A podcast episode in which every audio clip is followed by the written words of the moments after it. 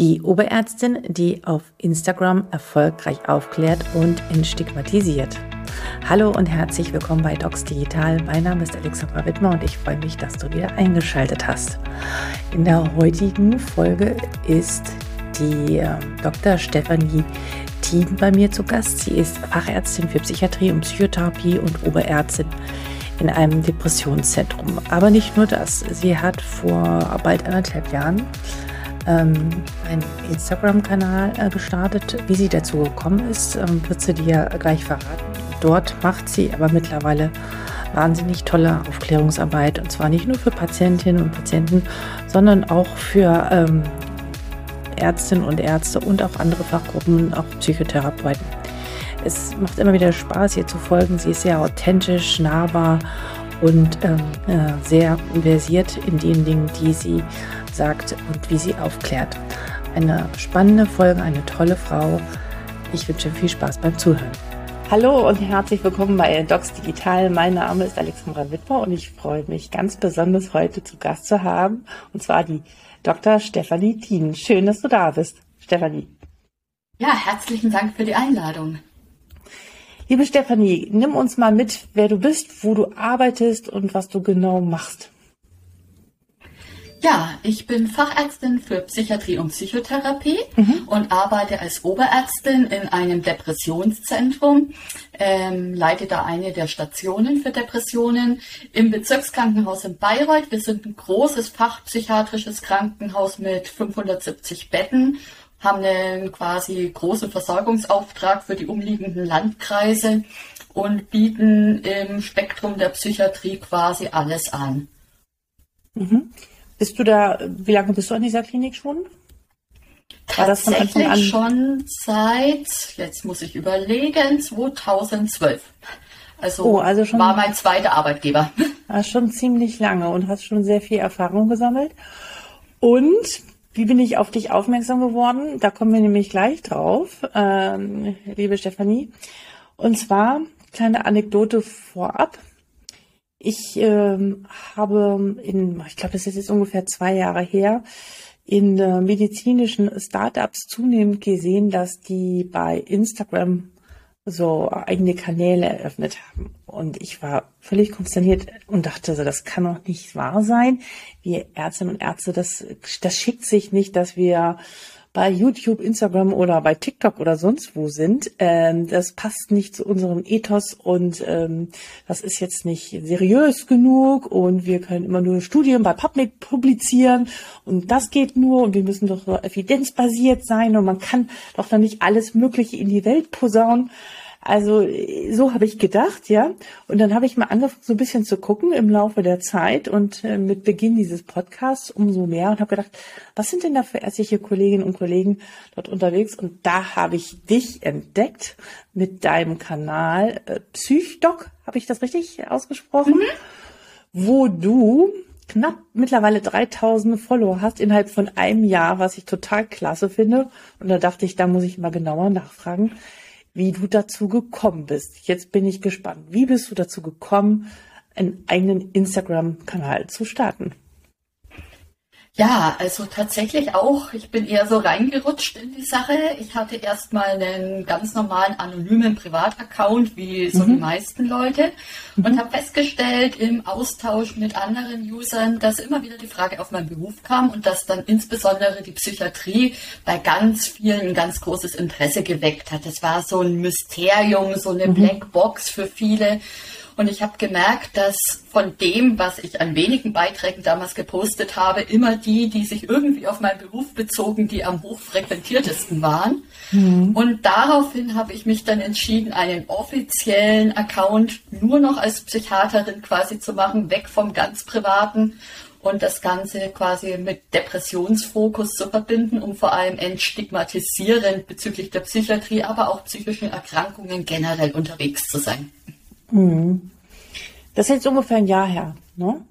Hast du gesagt? Genau, seit April 21. Ja. Und wie hast du angefangen? Hast du dir vorher einen Instagram-Online-Kurs gemacht? Wie macht man das? Oder hast du einfach probiert und gemacht? Genauso. Einfach drauf genau, einfach gemacht. Entsprechend einfach, unprofessionell ist das auch. Ach, Nee, darauf kommt es, glaube ich, gar nicht an. Also ich glaube, die Menschen spüren, ob da Herz hintersteckt und ob das wirkliches Interesse ist. Und dann muss das nicht irgendwie mehr Hochglanz sein und alles total toll aussehen. Ich glaube, die Menschen, die das äh, lesen oder die Follower, die merken sehr wohl, ähm, ob das jetzt alles nur Marketing ist oder ob da wirklich äh, Herzblut hintersteckt, oder? Ja, also das hoffe ich, weil ja. mehr kann ich auch gar nicht. Nee, aber ich kann nur jeder Zuhörer und Zuhörern allen raten, sich auf alle Fälle ihren Instagram-Kanal anzuschauen. Nach dieser Podcast-Folge, jetzt noch nicht. Danach gerne. Und an wen richtest du dich denn damit, mit diesem Kanal? Ja, also das Zielgruppe sind eigentlich einerseits Menschen, die selber unter Depressionen leiden und aber vielleicht mhm. noch Berührungsängste mit Psychiatern, Psychiatrie, Psychotherapie haben, aber andererseits auch Menschen, die davon gar keine Ahnung haben, aber vielleicht einfach nur aus dem weiteren Umfeld mal den Nachbarn als depressiv kennengelernt haben oder so und gar nicht so recht wissen, was ist das eigentlich.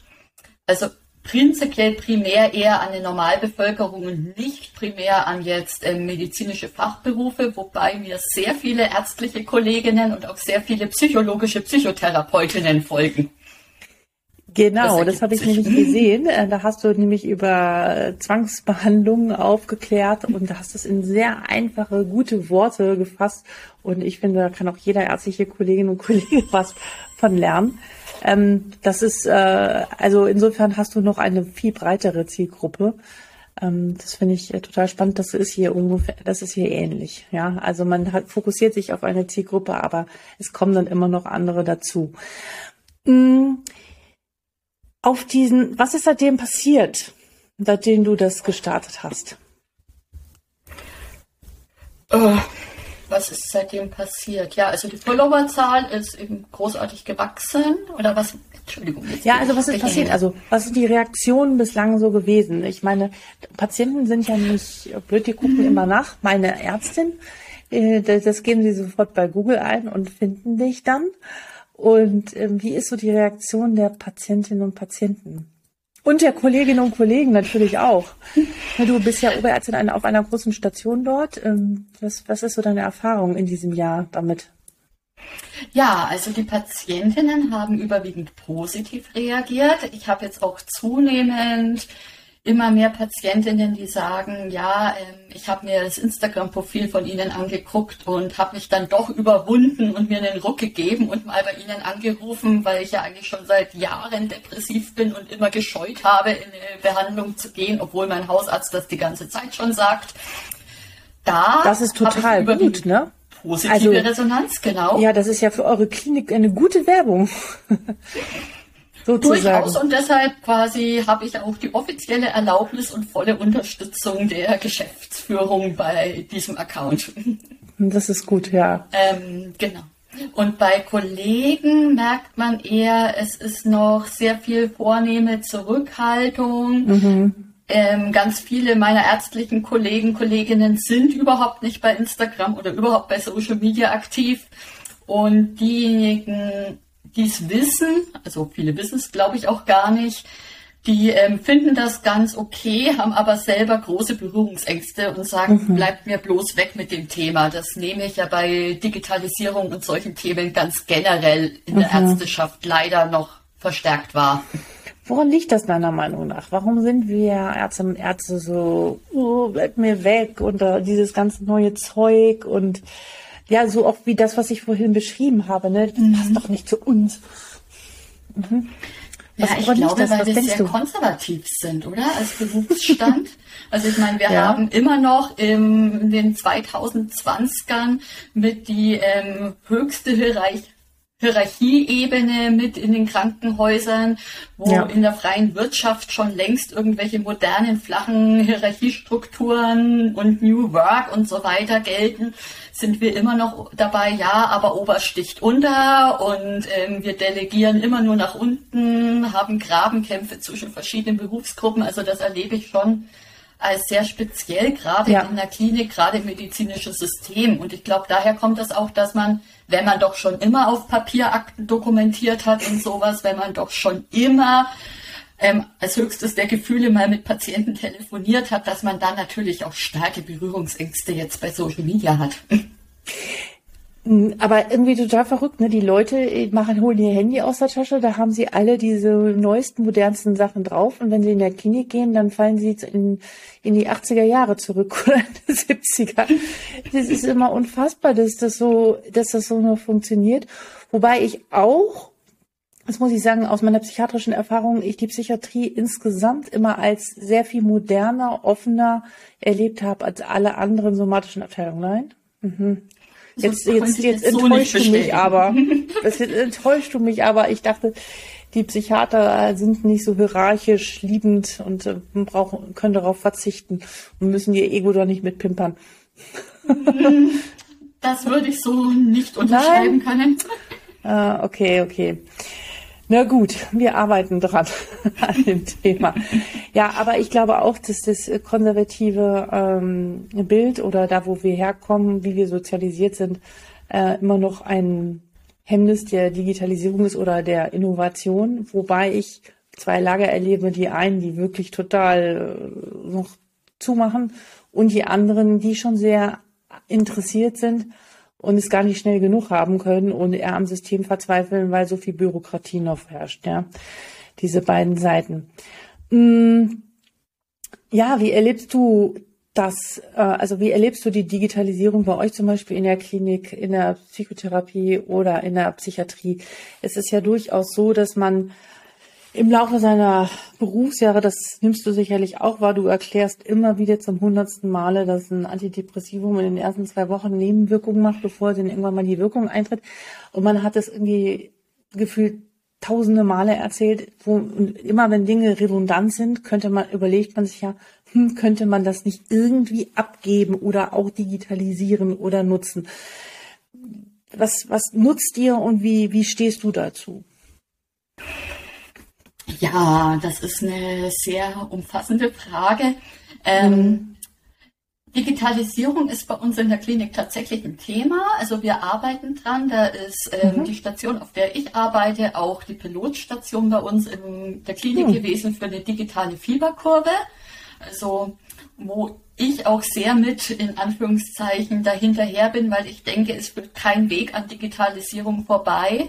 Und ich persönlich bin dann lieber in der aktiv mitgestaltenden Rolle als am Schluss in der passiven Rolle, die annehmen muss, was andere quasi kreiert haben und dann habe ich keine Einflussmöglichkeit mehr. Ach, schön, und dass du das, das sagst. ja, aber auch da merke ich tatsächlich, ist man tatsächlich gerade auch in der Ärzteschaft nicht unbedingt in der Mehrheit. Und es gibt da viele Barrieren, aber die Klinikleitung treibt das Projekt voran und das finde ich auch absolut unterstützenswert. Wir haben ähm, auch zunehmend ähm, die Verwendung von ähm, DIGAS, also digitalen Gesundheitsanwendungen, poststationär, dass ich das verordne für Patienten, die dann bei mir stationär entlassen werden und was brauchen, damit sie zur Überbrückung bis auf eine ambulante Psychotherapie nicht so mhm. ganz im luftleeren Raum hängen. Also da merke ich auch, mache ich mehr oder als noch vor zwei Jahren oder auch was ähm, Achtsamkeits-Apps so und so weiter ja. angeht. Also sowas ist aktiv dabei, dass wir das auch aktiv nutzen und den Patienten aktiv empfehlen. Total spannend, ähm, wichtiges Thema. Jetzt, was mich äh, sehr interessiert ist, führt ihr, also ich meine, dass viele Patienten sich nicht unbedingt digital ja, manche sind schon digital kompetent, aber die meisten haben natürlich auch ein Handy und können da schon mit umgehen.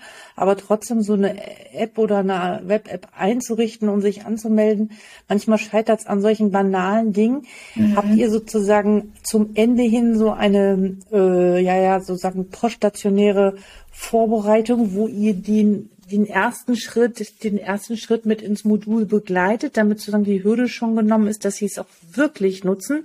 Also verfolgt ihr das mit denen und was sind eure Rückmeldungen dazu? Oder kriegst du die überhaupt ja. mit? Also es hängt sehr vom Einzelfall ab. Ähm, ja. wir empfehlen das natürlich auch nur denjenigen Patientinnen, wo wir erleben, dass sie eine entsprechende Medien- und ähm, mhm Benutzungskompetenz bereits haben. Also es ist ja. klar, das würde ich jetzt nicht der 70-jährigen Patientin, die noch gerade mal weiß, wo sie ihren PC einschaltet, ähm, nicht verschreiben. Klar. Aber ähm, gerade den jüngeren und gerade depressiven Patienten, die ja oft auf einem doch relativ hohen Funktionsniveau unterwegs sind, kann man da doch sehr viel zeigen. Wir machen es meist so, dass wir tatsächlich noch im stationären Kontext ähm, gemeinsam mit dem Patienten die entsprechende App, die wir empfehlen, anschauen und dann der Patient die ersten Schritte da drin tatsächlich noch in Begleitung des Bezugstherapeuten macht. Ja, und je nachdem, ob wir denn dann zum Beispiel auch über die Institutsambulanz auch wirklich selber in der weiteren ambulanten Behandlung mhm. noch involviert sind oder nicht, ist natürlich auch die Rückmeldung. Also ich habe mittlerweile von einer Handvoll Patienten Rückmeldungen bekommen, die sagten, es war in Anführungszeichen so blöd, wie es klingt, besser als nichts. Also es mhm. hat natürlich ein direktes ähm, zwischenmenschliches Gespräch, eine Kommunikation individuell mit einem realen Therapeuten, Psychotherapeutin nicht ersetzt, aber es war in dieser Wartezeit darauf sehr viel hilfreicher und unterstützend. Mhm, mhm. Ähm, das ist total spannend, ähm, dass das so ist. Macht in, äh, okay, du bist auf einer Depressionsstation, also du hast jetzt oder verschreibst du für Depressionen in Ängste unterschiedliche Digas wahrscheinlich. Also ähm, dadurch, dass ich ja wirklich auf einer sehr depressionsspezifischen hm, Station okay. arbeite, verschreibe ich tatsächlich nur, nur depressionsbezogene okay, Digas okay. oder eben allgemeinere wie Achtsamkeitsverfahren oder so. Ne? Okay. Und ähm, da bist du die einzige ärztliche Kollegin oder machen die anderen das auch? Also ärztlicherseits bin ich, denke ich, die einzige von den psychologischen Psychotherapeutinnen machen das aber auch einige. Genau, die dürfen nämlich auch die Digas verordnen. Das ist ganz gut, dass das auch möglich ist. Ja, spannend. Was glaubst du, wie sich das noch weiterentwickeln wird mit den Digas? Woran hapert es? Liegt es einfach, dass sie, dass die Patienten das zu überfordern finden? Also liegt es an den Patienten eher? Liegt es eher an der Haltung der Ärzte, die noch nicht offen genug ist, dass sie noch nicht verstehen, um was geht es? Was sind wirklich die Benefits davon? Was denkst du? Ich denke, es ist so ein Mischbild. Einerseits natürlich immer noch eben Berührungsängste generell, dass da was mhm. Digitales sein könnte. Dann auch die Angst, dass das in Anführungszeichen irgendwann unsere ärztliche Kompetenz, mhm. unsere Pfründe quasi untergraben könnte könnte ich mir zumindest vorstellen. Aber wie ich schon gesagt habe, ich finde, es ersetzt ein wirkliches individuelles Therapiegespräch in keinem Fall, sondern ist, wenn dann, eine gute unterstützende zusätzliche Maßnahme. Und ich glaube tatsächlich, oder könnte mir vorstellen, dass wir da vielleicht in ein paar Jahren, gerade in Bezug auf psychotherapeutische Behandlungen, doch mehr Integration von entsprechenden Apps, die dann fachlich entwickelt werden, noch erleben werden. Das denke ich auch, weil ich glaube nicht, dass wir äh, die Möglichkeiten haben werden, immer alles eins zu eins äh, zu behandeln oder zu besprechen. Und ich glaube, es ist auch genau. immer gar nicht immer unbedingt notwendig, wenn man früh genug damit startet und beginnt. Das lässt uns weitergehen zu der nächsten spannenden Frage. Gerade gestern, wir haben im Vorgespräch drüber gesprochen, war der Mental Health Day. Ich glaube, der zehnte oder wann der zehnte? Nee, vorgestern, mhm. der zehnte Oktober. Mhm. Ähm, genau. Und überall auf allen möglichen Kanälen, bei Instagram wahrscheinlich genauso wie bei LinkedIn und auf allen sozialen Kanälen und in allen Zeitungen wurde darüber äh, gesprochen und geschrieben, dass wir doch viel mehr Aufmerksamkeit dem Thema widmen müssen. Gerade in diesen ganzen Krisensituationen ist natürlich die Nachfrage besonders hoch. Und es tummeln sich immer mehr Leute in diesem Gebiet, wo man sagen muss, Mensch, haben die wirklich jetzt Ahnung davon? Ja, und ähm, die schreiben und posten und tun und wir Ärzte, wir, wir sind so konservativ und halten uns zurück. Kann das richtig sein? Und wie denkst du darüber? Also manchmal denke ich, Mensch, jetzt lasst mal die Kirche im Dorf und übertreibt man nicht und ja, sehe ich das zu pragmatisch? Ja, also es ist ein sehr weites Feld und es gibt mhm. tatsächlich ja sehr viele Leute, die sich in irgendeiner Form mentale Gesundheit, Mindfulness und andere Schlagworte, die jetzt modern geworden sind, auf die Fahne schreiben. Und es ist, glaube ich, tatsächlich für Laien unglaublich schwer, da zu erkennen, wie viel professionelle ähm, Expertise wirklich dahinter steckt. Mhm. Ähm, ich sehe einerseits richtig tolle Accounts von vor allem Psychologinnen, aber auch ärztlichen Kollegen oder auch mhm. entsprechenden anders fachlich qualifizierten Menschen, aber halt auch leider viele Accounts, ähm, wo man merkt, dass es eher so ein bisschen ins Esoterische abdriftend, mhm. eben alles andere als wissenschaftlich mhm. evidenzbasiert. Und gerade vorgestern fiel es mir dann auch auf, wie viele selbsternannte Coaches, Heilpraktiker und ähnliche aus eher einer alternativen Szene dann entsprechende mystische Verbindungen zu irgendwelchen kosmischen Quellen und ähnliches als äquivalente Depressionstherapie anbieten. Ja, es ist eine Und die Leute glauben es ja. Ja, und die Menschen genau. glauben es ja. Aber ne, das ist ja das Problem. Also für, für, für die Normalbevölkerung ist es ja überhaupt nicht mehr einfach, zu herauszufiltern, was genau. ist eine hochwertige, qualitative Information und was ist auch nicht. Ganz mhm. genau. Also da sehe ich auch die große Gefahr drinnen. Also ich mhm. sehe viel wertvollen Content, auch von nicht fachlichen Menschen, die als Betroffene oder Angehörige schreiben aber eben leider auch sehr viel Quark. Und ja, ich glaube, das wäre eine tagesfüllende Aufgabe, wo man dann zu nichts anderem mehr käme, da auf jeden Quark zu reagieren. Mhm. Mhm. Klar, ja. Also man kann mhm. eigentlich nur immer wieder, so versuche ich zumindest, ähm, immer wieder mal regelmäßig in Abständen mal eine Stellungnahme abgeben und sagen, hier, schaut mal auf die und die Anzeichen, ob das seriös ist oder nicht, wenn ihr auf der Suche seid nach entsprechenden Behandlungen. Okay, ja, du kommentierst dann auch. Was du, auch ja. du kommentierst dann auch in ja, also Stellen. manchmal, aber das hängt natürlich auch sehr von meiner Zeit ab, die ich mhm. meistens ja in meiner Freizeit nicht unbedingt immer in Fülle mhm. und Fülle übrig habe. Mhm. Ja, jetzt ist noch wichtig, ne, das ist ein privater Account. Du machst das sozusagen aus freien Stücken, sozusagen ergänzend zu deiner Klinik, das erlaubt ist. Ähm, ist richtig so, ne? Genau. Genau, ja. Mhm. Auch ein Thema, also erstens gibt es zu viele Informationen zum Mental Health, zum mentaler Gesundheit sowieso. Ähm, und die Menschen wissen nicht mehr, wo sie das Richtige finden. Das ist der eine Punkt. Und das andere Thema, was ja auch nicht zu unterschätzen ist, das äh, präventive Thema. Äh, wir kommen ja immer dann erst ins Spiel und ähm, du auch, wenn sozusagen das Kind schon im Brunnen gefallen ist. Wie können wir Prävention psychiatrisch, psychisch besser gestalten? Und wie erreichen wir denn die, in Anführungsstrichen, einfachen Leute, ja, die jetzt nicht da diesen, ähm, die sowieso schon sehr viel für sich und ihr Körperbewusstsein und überhaupt für ihre mentale Gesundheit machen, weil die haben sich ja irgendwie im Griff. Aber es gibt ja auch wirklich ganz, ganz viele Menschen, die das, die diesen ganzen Themen überhaupt nicht folgen, sondern ähm, in ganz anderen Welten unterwegs sind und ja, die kennst du sicherlich auch sehr gut. Was ist da so, was sind da so deine Ideen? Wie kann man da früher aktiv werden? Oder erreicht man die überhaupt dafür?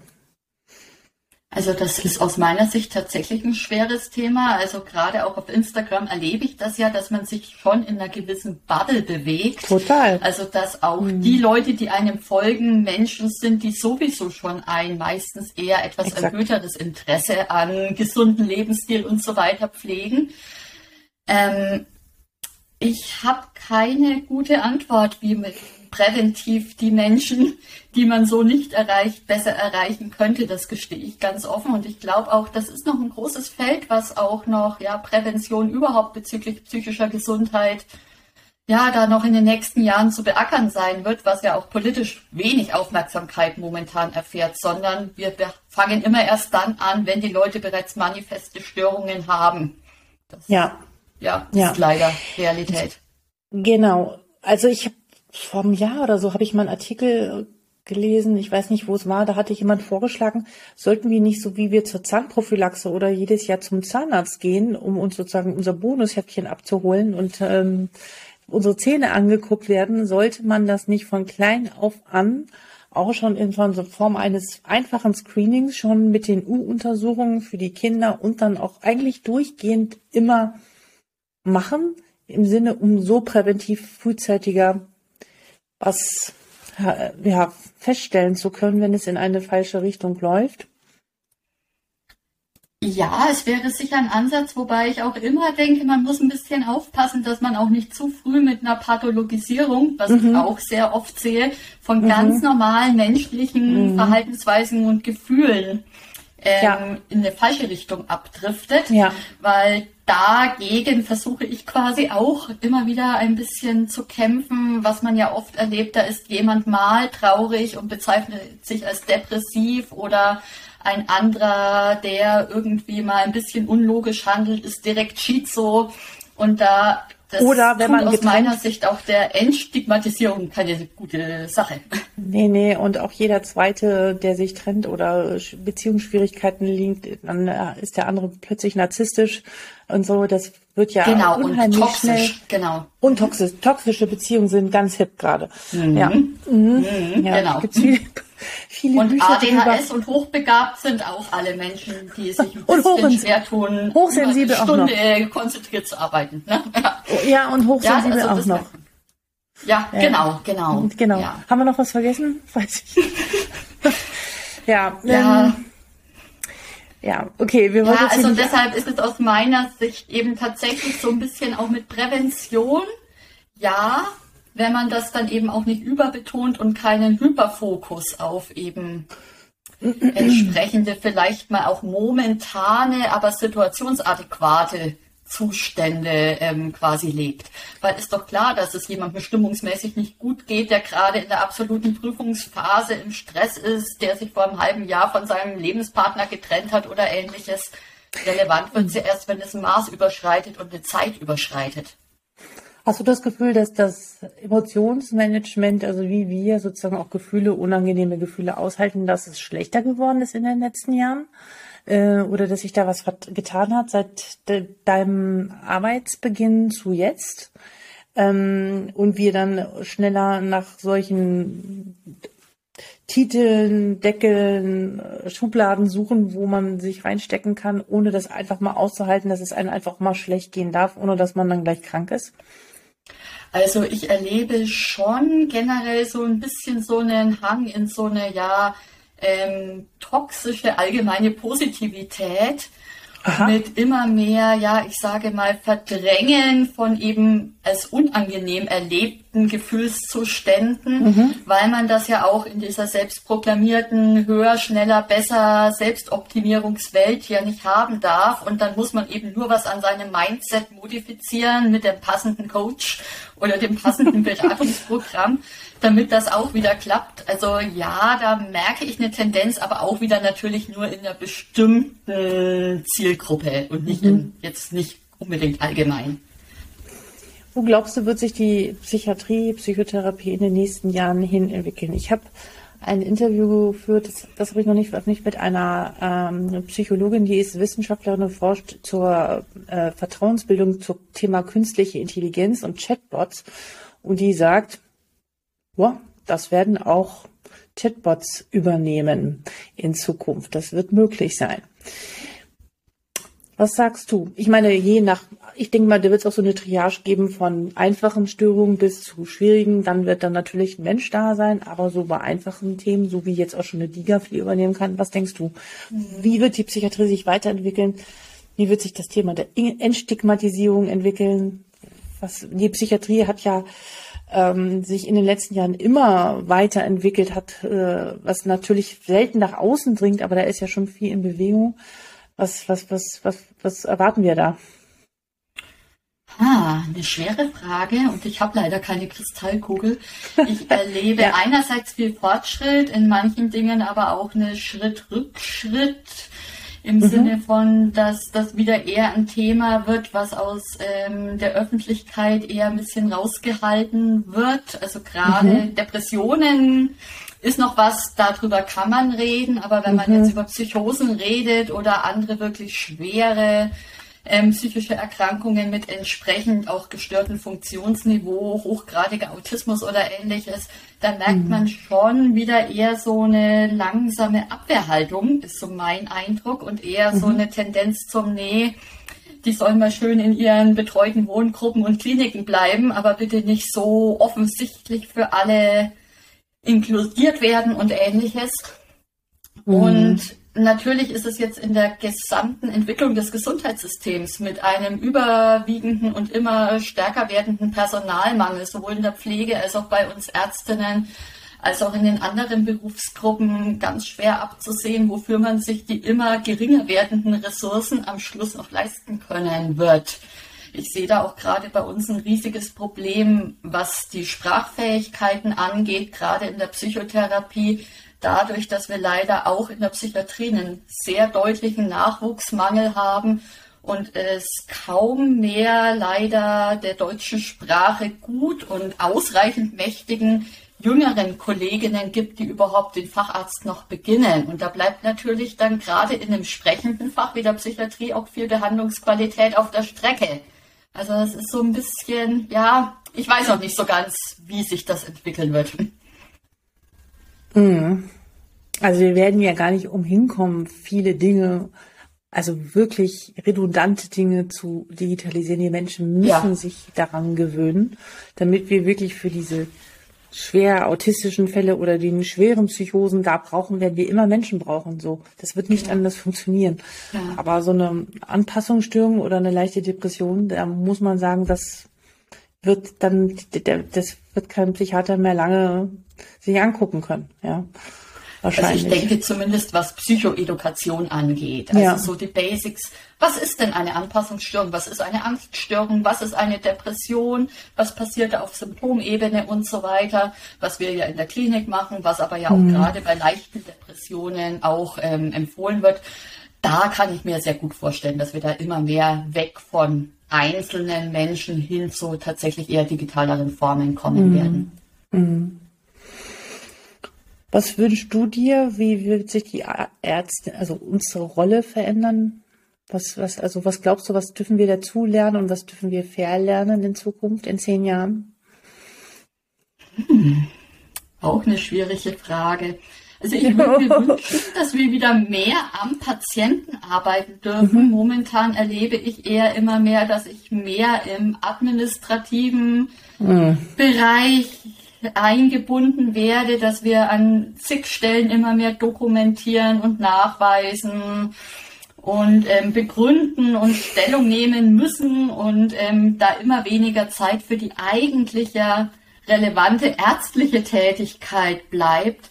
Und da wünsche ich mir doch sehr, dass das irgendwann auch politisch gesehen und verstanden wird, dass das auch eine unglaubliche, ja, Ressourcenverschwendung Total. aus meiner Sicht ist, sondern dass wir eher schauen müssten, dass wir mit diesen ganzen ähm, administrativen Sachen weg von uns ärztlichen Mitarbeitenden kommen und hin zu anderen Berufsgruppen, damit wir wirklich wieder mehr Zeit haben für unsere ärztliche quasi Arbeit mit Diagnostik, mit Diagnosestellung und fachgerechter, leitliniengerechter Behandlung, egal welcher Problematik.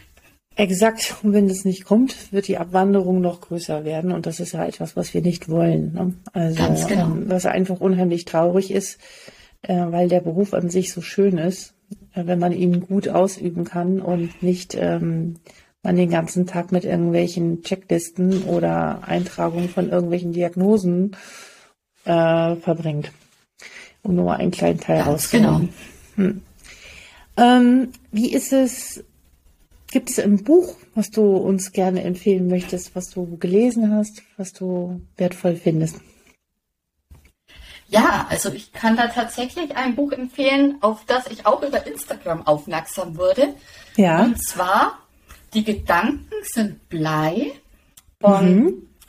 Eva Janen. Das ist eine Grafikdesignerin, die einen Instagram-Account, nämlich Depri Disco hat, den ich auch sehr empfehlen kann und die da angefangen hat, über ihre eigene Depression hier mit einerseits ähm, quasi ursprünglich Instagram-Posts ähm, grafisch was darzustellen und dann hier in der Buchform zu allen möglichen Themen das entsprechend zusammengestellt hat, immer mit einem kleinen Text dazu und wo ich finde, das kann man wirklich jedem in die Hand drücken. Ich habe mehrere Exemplare für unsere Station bestellt und angeschafft und gebe das Patienten, gebe das Angehörigen, gebe das aber auch hier im Privaten meinen Nachbarn, die endlich mal wissen wollen, was denn das ist mit den Depressionen, wo ich arbeite, weil mhm. ich das wirklich nur empfehlen kann. Lässt sich sehr gut lesen, sehr kurzweilig, sehr schön, auch wirklich eben grafisch ansprechend gestaltet.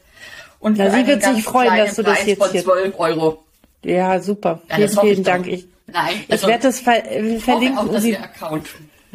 Sie, ja, sie wird sich sicherlich sehr freuen und das geben wir doch natürlich sehr gerne weiter. Also, ja, ich kenne nur dieses genau, Buch mit dem Hund. Äh, mit diesem, ich weiß nicht. Der ähm, ist auch toll. Der, der schwarze Hund. Hund. Der schwarze Hund, mhm. ja, das ist auch ein gutes Buch. Das können wir auch verlinken. Gut. Liebe Stefanie, es war mir eine Freude, mit dir zu sprechen. Ähm, ich finde, du machst das, um es nochmal zum Ende zu sagen, wirklich toll, sehr nahbar. Zeitgemäß klärst du die Menschen über das Thema Depression und die Psychiatrie auf, äh, sorgst dafür, dass es viel transparenter wird, die Menschen die Hemmungen und die Ängste davor verlieren. Und ich finde, wir brauchen noch viel mehr ärztliche Kolleginnen und Kollegen, die in ihrem Fach auch aufklären und das nicht nur den anderen überlassen. Ich weiß, es ist neben der Arbeit immer noch echt eine Menge zu tun, aber ich glaube, das lohnt sich alle Male und ähm, wir vergeben uns dabei nichts und wir können auch so ein bisschen aus unserer konservativen Ecke mal endlich rauskommen. Und das würde mich sehr, sehr freuen. Ich wünsche dir weiterhin für deine Karriere privat und beruflich alles Gute und ich würde mich freuen, wenn wir uns früher oder später mal vielleicht auch irgendwo live sehen. Ja, vielen Dank für die Einladung, für dieses tolle Projekt in, in diesem tollen Podcast. Ja, ich hoffe auch, dass wir gemeinsam was bewegen werden in den nächsten Jahren. Ich hoffe, dir hat die Folge mit Stefanie äh, gefallen und du hast jetzt selbst Lust bekommen, dein Wissen weiterzugeben. Wenn das der Fall ist, sag mir gerne Bescheid, sag uns Bescheid und äh, wir werden das auf alle Fälle teilen. Ansonsten würde ich mich freuen, wenn du dieses Mal nicht nur mir folgst, sondern auch der Stefanie auf ihrem Kanal psych-doc mit K geschrieben. psych-doc. Vielen Dank für deine Zeit und dein Interesse und wir hören und sehen uns bald. Bis dann. Tschüss.